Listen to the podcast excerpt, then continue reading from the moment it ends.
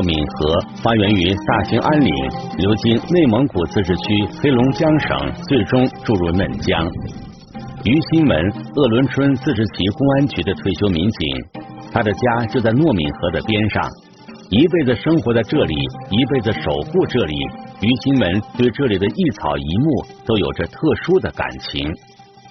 我愿意搞案子，哪嘎一说发生案子啥的，马上我就得主动就得说去。因为我在这是老人，人人员啥的和地形啊各方面的话，这个民族地区。我在这村组长认识比较多。一九九五年四月，一起重大刑事案件在糯米河畔悄无声息的发生了。作为主办民警之一，于新文没想到，这起发生在家门口的案件，竟然直到他退休也未能侦破，最终成了他几十年从警生涯里最大的遗憾。也确实挺，反正挺遗憾的，但是也想。这个及早的把这个什么这个案子这个嫌疑人抓。同样感到遗憾的还包括鄂伦春自治旗公安局刑警大队副大队长高世传。一九九五年时，高世传入警刚满一年，发生在糯米河畔的这起案件是他参与侦办的第一起命案。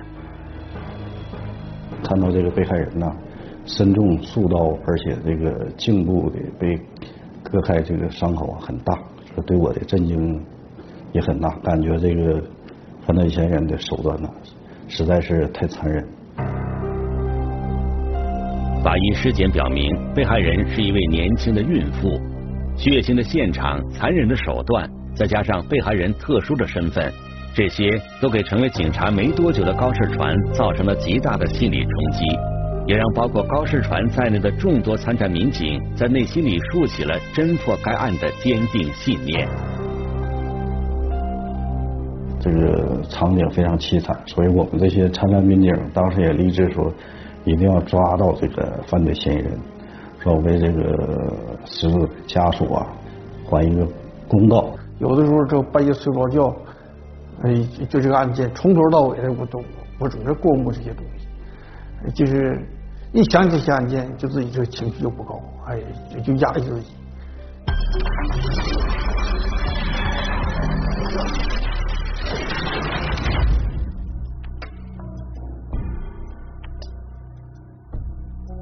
聚焦一线，直击现场。退休民警于新文告诉我们记者说，直到退休，他亲自参与侦办的这起案件，依然没能抓到嫌疑人，他心里边觉得非常非常的遗憾。但是呢，他说他坚信天网恢恢，疏而不漏，嫌疑人的落网那只是个时间的问题。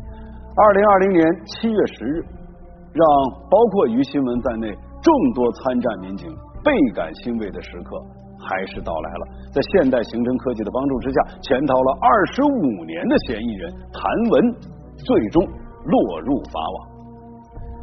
被民警押解着再次回到二十五年前生活的地方，嫌疑人谭文的内心呢满是悔恨。他告诉民警说：“事情要是发生在现在，他绝对不会那么冲动。但是现在再说这些还有什么意义呢？那么这究竟是一起怎样的案件？嫌疑人谭文满心的悔恨来源自哪里呢？让我们一起进入今天关注的事件，了解他的来龙去脉。”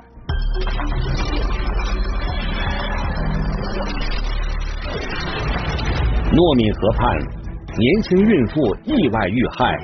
呃，当时只能认定啊，这是一个他杀案件。二十五年追凶历程波折不断，这疑难呢具有挑战性的，一个一个做。查案为何发生？他们之间有着怎样的恩怨？糯米河一案一线栏目正在播出。下了。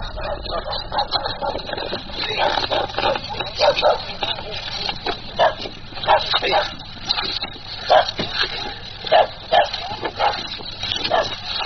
看是不是录了呢？红的就录了。那个谭哥啊，你看好了，这个这个在当年这房子都没有。这这江你看着了吗？看，这就是老渡口，其实肯定渡口啊。再次回到这里，除了静静流淌的糯米河，谭文对周围环境的印象已经很模糊了。但是在这里发生的那件事，还清晰的印刻在他的脑海里。哎呀，跑最多的，想最多也就是，早晚有一天也得也得归案的，也不敢想，不敢想这事儿，不敢想。这中间回过内蒙吗？没有，一直没回，一直没有。二十多年后，退休民警于新文带我们来到了当年的案发现场。由于刚下过雨，田地间的道路非常泥泞，十几公里的路程，我们走了差不多一个小时才到达。而在二十多年前，这条路是通往糯米河上一个渡口的必经之路。后来因为渡口被废弃。这条路走的人越来越少，才逐渐淹没在了田地之间。当时那村民是怎么发现这儿的？嗯，其实他上这来采菜啥的，发现，因为他离路边不远，一进就看着这个人在那躺着。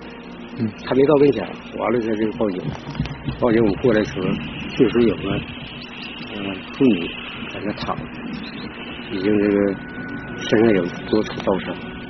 那个尸体被掩埋了吗？没埋，嗯，就拽到那有一个地方，所以有点有点坑，就找那个位置。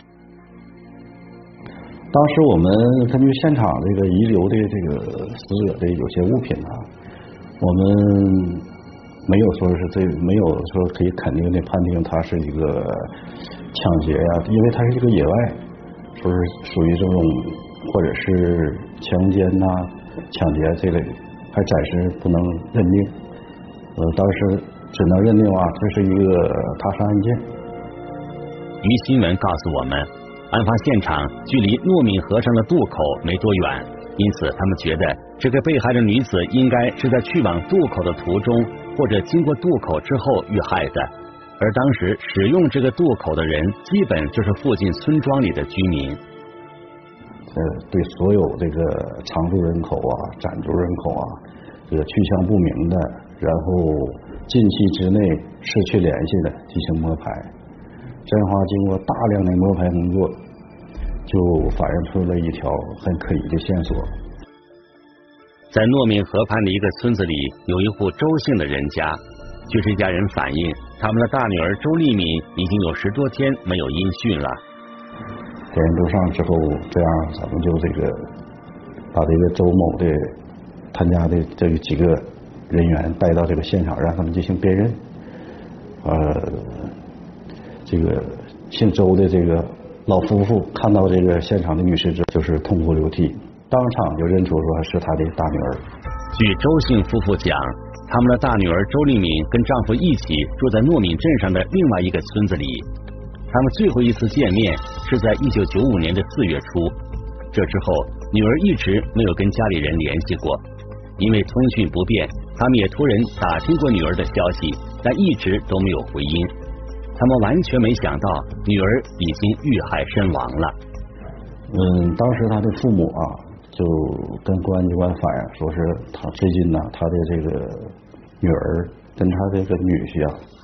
关系一直是处在很僵持的这么一个阶段，两个人因为这个感情上，呃，出现了裂痕，就是应该是在吵架阶段，就是临走还吵过架，让他们这个家人呢也在怀疑这个他的女婿，说谭某，他就是就普通一个农民，平时吧也看不出来他有什么其他的。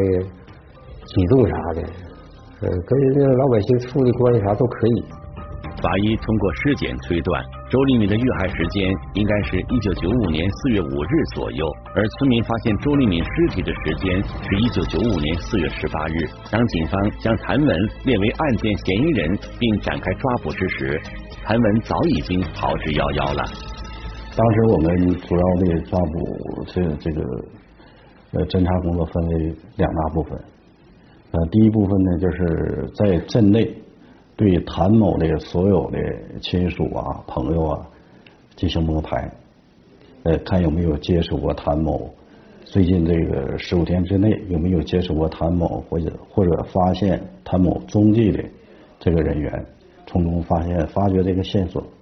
另一部分呢，另一组人呢，就是前往这个谭某的原籍，呃，黑龙江几个县城，去这个查找这个谭某的可能落脚点。嗯，而且他这个地方也有亲属，跟他亲属也做工作了。他这嘎有个姐夫，他实际他投靠他姐夫来的。但是他一直没跟他姐夫、跟他姐联系过，后期线就断了。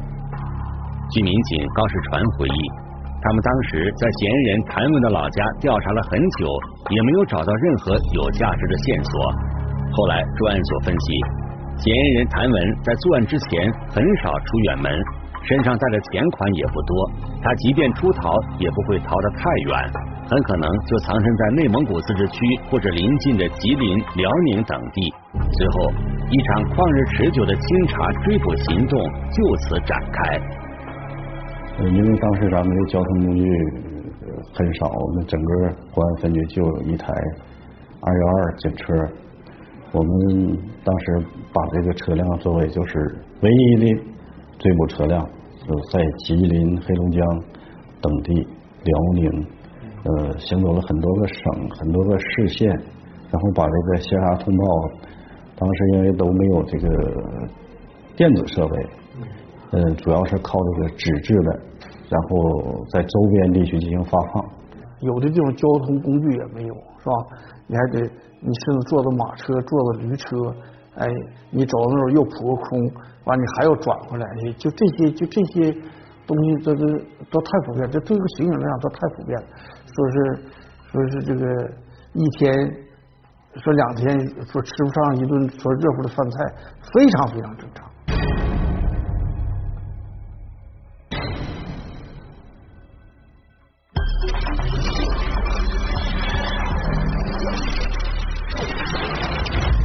于种种原因，虽然本案的嫌疑人是谁已经一目了然，但警方始终没能抓获嫌疑人。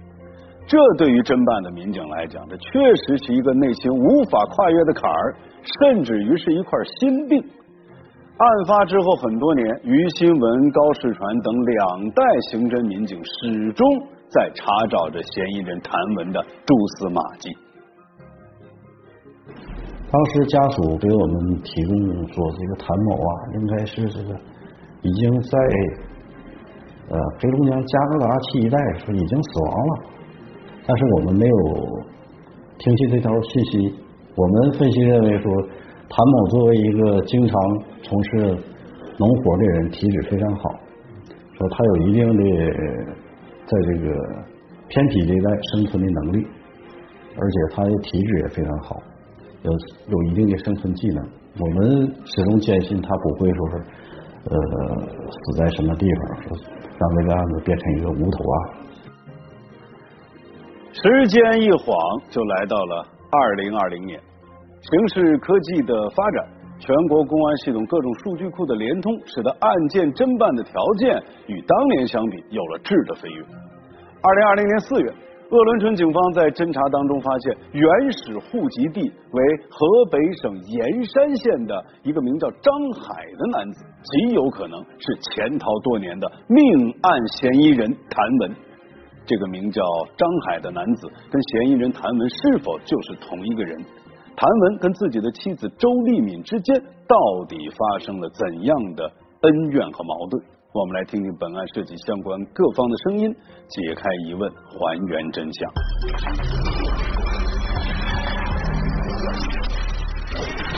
异常的户籍，相似的面貌，嫌疑人踪迹浮现，谁料想？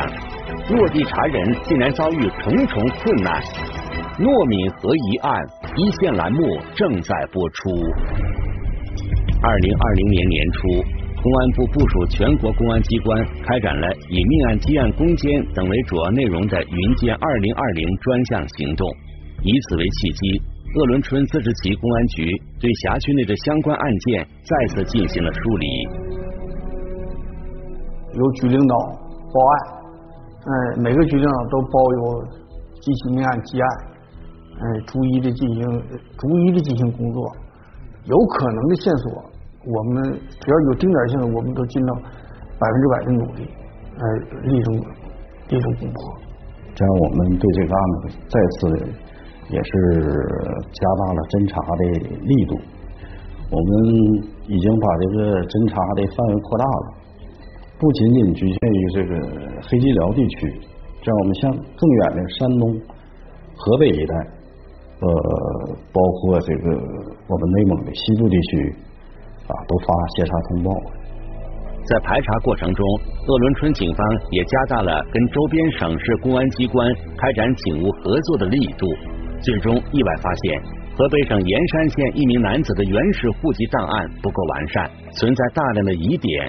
随后，鄂伦春警方调取了该男子的照片，找被害人的家属辨认之后，有了重大发现。呃，经过大量的比对辨认，最后咱们觉得这名。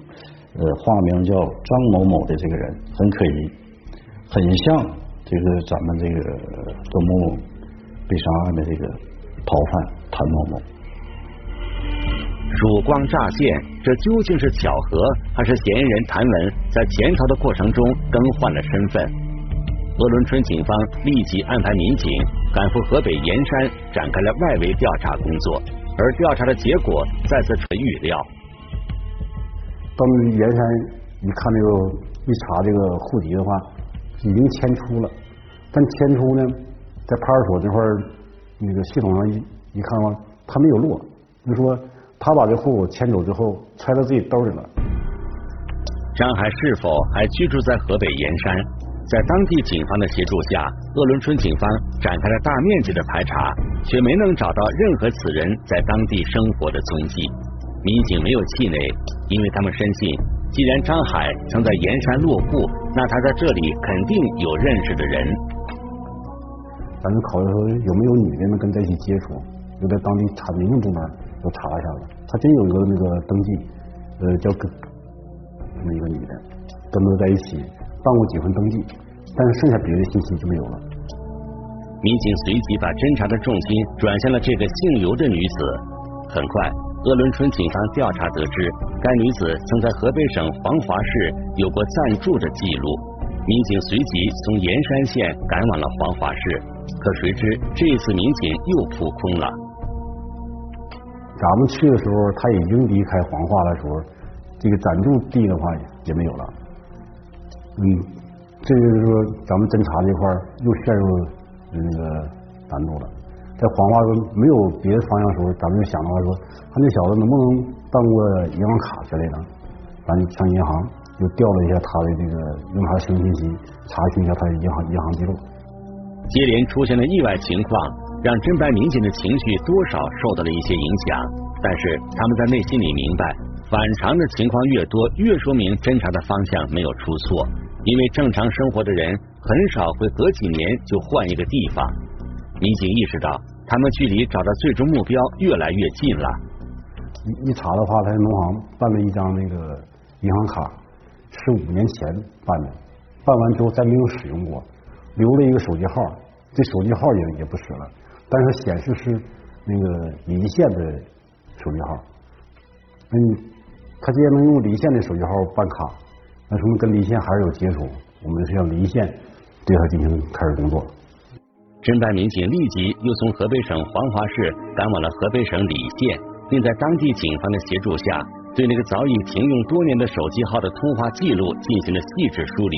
最终，民警发现那个名叫张海的男子，如今依旧生活在河北省礼县。当时咱们派出一组侦查员，发现这个张某啊，呃，他的这个行踪啊，非常这个不稳定。然后他很很很在意自己的这个身份，从不使用自己的身份证，而且不过多的与人接触。离他家那那一片的话，必经之路的一个路口，在那儿蹲蹲守了两天。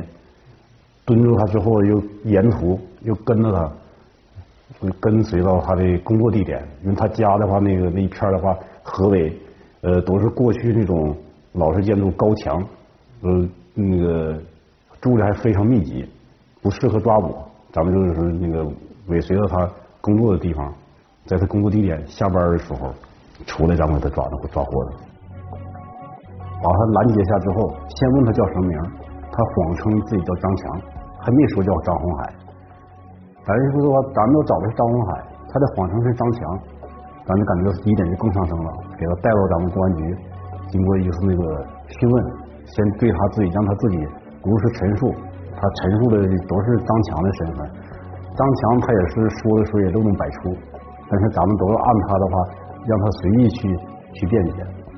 说完之后，咱们在他家对他家进行搜查的时候，说他张红海的身份。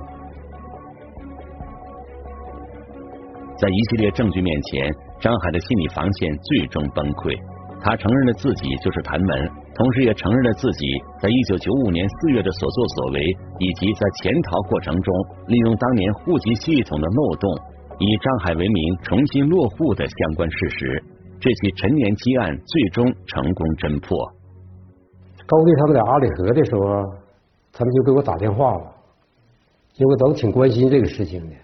我说这回得庆贺你们呢，所以说还挺关心这方面的，也是一种自豪感嘛，是吧？就是把这案件破了，起码说在这在这憧憬这个这个生涯当中，呃，这个又攻破了一起未破的一一个命案，说这就在这在我们这个积压这个欠账里头，这我们又还了一分，又又还社会了一一份公道。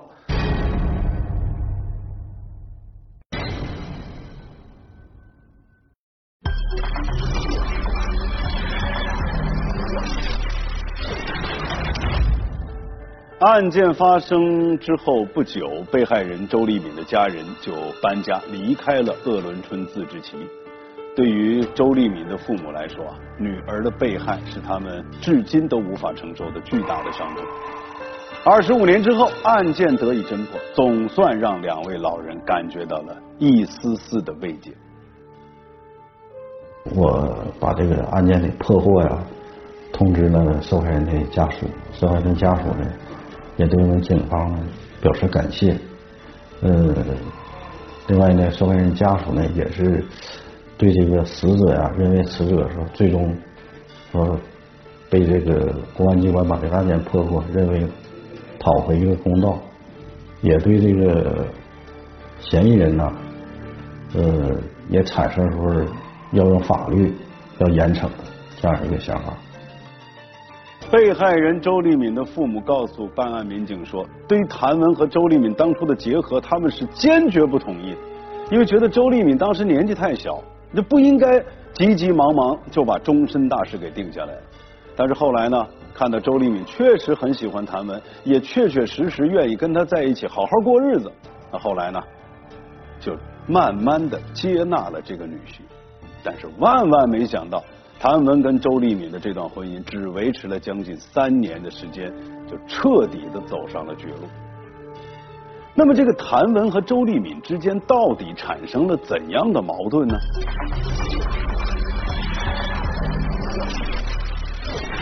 幸福的开始，悲惨的结局，是临时起意还是蓄意而为？落网之后，他又有怎样的反思？糯米河一案一线栏目正在播出。法律意是大门，你是头目。要到现在，你走走你的呗。在谭文看来，悲剧的发生完全是因为当时他和妻子周丽敏话赶话争吵了起来。最终在不理智的情况下动手杀死了妻子，而实际的情况又是怎样的？谭文和周丽敏之间的矛盾到底是如何产生的？在侦办民警看来，这一切完全都是猜忌惹的祸。他的妻子周某呢，也是一个外来务工人员，谭某呢，也是一个外来务工人员。然后这个谭某在种植木耳段的时候，雇佣过这个周某。雇佣周某给他送木耳段的过程中呢，二人就相识了，然后就产生了这个一这么一段恋情。后来二人结婚。鄂伦春自治旗糯米镇位于大兴安岭南麓，土地肥沃，自然资源非常丰富，一度吸引了包括黑龙江、吉林、辽宁、山东等很多省份的人来这里寻找生计，甚至是举家搬迁到了这里。这其中就包括了谭文和周立敏，相同的经历，长时间在一起生活，使他们很快就彼此接纳，走到了一起。那在一起之后，你们俩感情咋样？感情一直挺好的吧？结婚头二年一直挺好的。嗯。在一块儿是处了多长时间？你觉得有问题了？两年多吧，两年多吧。谭文告诉民警。他和周丽敏的感情之所以出现问题，是因为结婚以后，周丽敏对平淡的生活逐渐产生了厌倦，再加上他们两人在年龄上存在差距，经常聊不到一起去，慢慢的两个人之间的隔阂越来越深。淡化了，感情淡化了，我就看不上你了，就看不上，一直看不上，成天吵吵，就嗯，反正跟他吵架，嗯嗯，不像以前嗯那么那么。成天吵架，争吵的次数多了，谭文便开始怀疑妻子周丽敏之所以这样，是因为有了外遇。实际上是他的一种偏激的性格啊，对某些事啊，他总觉得他的妻子可能跟过谁谁谁，这样他就质问他的妻子，他的妻子呢就是否认自己有这些事这让他心里头就产生了，是吧？这种对对自己妻子的一种恨意。一九九五年三月，谭文得病，在医院里住了一段时间的院。在这段时间里，怀有身孕的周丽敏没有及时去照看谭文，这让谭文觉得周丽敏是在利用这个机会跟别人在外边厮混。周某的父母啊，包括他的妹妹啊，反映没有这个事，说是。周某一直是在家生活，在他的父母家生活。因为当时案发前的一段时间呢，这个谭某在住院，然后这个周某呢也是在他父母家。周某当时也是有身孕，然后在他父母家生活。呃，这个期间呢，二人就没有在一起。这个谭某就对这个周某起了这个猜忌之心。谭文出院之后，多次逼问妻子周丽敏在自己住院期间到底去了哪里，甚至还动手打了周丽敏。这最终导致周丽敏坚决的向谭文提出了离婚。谈一起就是，后来他他他要离我离离吧，离离后来离我就把孩子啊，你生完了，他说行，他他生孩子上他妈家生去，我我那时也行，我就信了，走半道都过了江了。后来那就说的是，后来说不行，哎，就是离婚了，就孩子不给你，他说孩子就不不给你，就那么就这么悄悄的答应，就答应，在江边答应。据谭文供述，在送妻子周丽敏回娘家的路上，他跟周丽敏因为办理离婚手续的时间、离婚后孩子的归属等问题发生了激烈的争执，最终恼怒的他拿出了随身携带的小刀。为啥会带着刀？刀我是那是在包里的，我这又不，我说我是我是打伤的，我成天走了啊，我怕有什么蛇啥咬的啥意外，我成天带刀的。在接受警方讯问时，谭文提到，杀害妻子周丽敏的事完全是临时起意，他起初并没有想把事情做得这么绝。不过，民警的调查也显示，有些情况并不像谭文供述的那样。咱们分析，经过咱们这个对周边的调查呀，他平时这个带刀这个事儿啊，也不存在，因为他接触的人，咱们都进行了调查，没发现他平时有带刀的习惯。但是在案发当天，他确实带了一把刀。高警官告诉我们，他们还调查到，案发之前，嫌疑人谭文曾跟工友说起过要离开糯米镇一段时间。不过，高警官也强调。类似这些情况，并不算是很严密的证据。周立敏遇害身亡，到底是蓄意而为，还是临时起意？这还需要他们做进一步的侦查。但这个案子破获之后啊，呃，给我的感触呢，就是，不管是夫妻呀，还是朋友啊，不应该说猜忌，采取这种这不正常的手段来解决某些纠纷。说应该是采取合理的手段，避免这类案件的发生。二十五年的坚持，二十五年的追寻，一起经年未破的悬案，最终得以顺利告破。命案积案就像一块石头，压在被害人亲属的心头，也压在所有参战民警的心头。这份重压是鞭策，更是责任。所以说，对每个案件的时候，越疑难的、越有挑战性的，越愿越越愿意去做。所以说，像警察。当警察必须得有一种担当嘛，人民至上，生命至上，说，因为这个命，这老百姓话说是人命关天，我们利用我们人民警察这种坚韧不拔的这种韧劲儿，我们把夺去他人生命的这些犯罪嫌疑人，我们必须让他绳之以法，用用这个我们来慰藉这个死者的家属。哎，也还这社会大礼上的一个公道。好了，不要问你啊，啊，走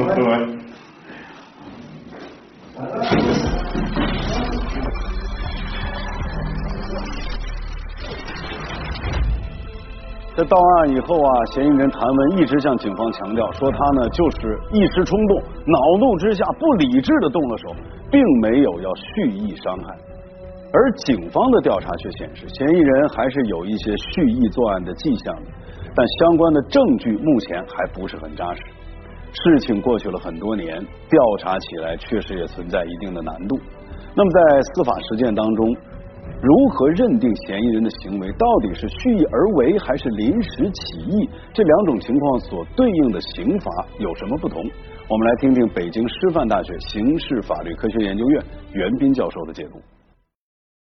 犯罪的动机、犯罪的手段选择、犯罪是否有计划的实施，都是影响犯罪的情节啊。当然，大多数情况下，它是一个酌定的情节。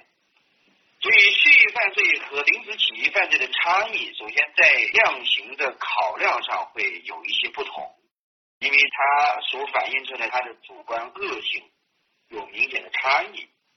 并且会在行为的过程和危害后果上也会产生一些不同，所以处罚会更重一些。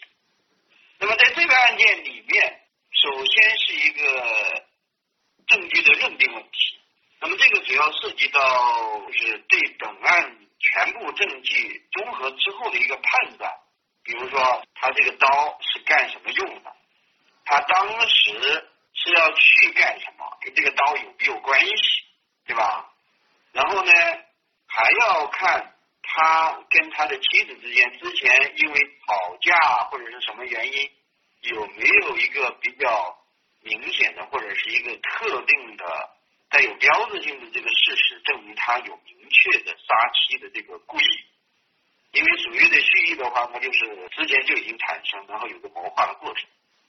除此之外，如果还有其他的关于他为实施这个犯罪做了其他的准备工作，比如说有没有制定类似于什么计划呀，或者是对这个路啊进行了之前进行了一个勘察，或者是怎么着？也就是说，要综合案件证据证明他这个整个犯罪过程是有计划实施的，之前就想好了，这个才行。嫌疑人谭文的行为到底属于哪种情况呢？这还要由法院根据证据来做出判断。那么在采访当中，民警也告诉记者说啊，近年来随着社会治安的整体好转，因为钱财而导致的恶性刑事案件的大大的减少，但是因为情感纠纷导致的伤害、杀人等案件占了很大的比例。恋爱需谨慎，要真正看清对方的性格特点和行为方式。在出现矛盾和摩擦的时候，也一定要根据对方的性格特点做出冷静的判断，避免矛盾升级，避免悲剧的发生。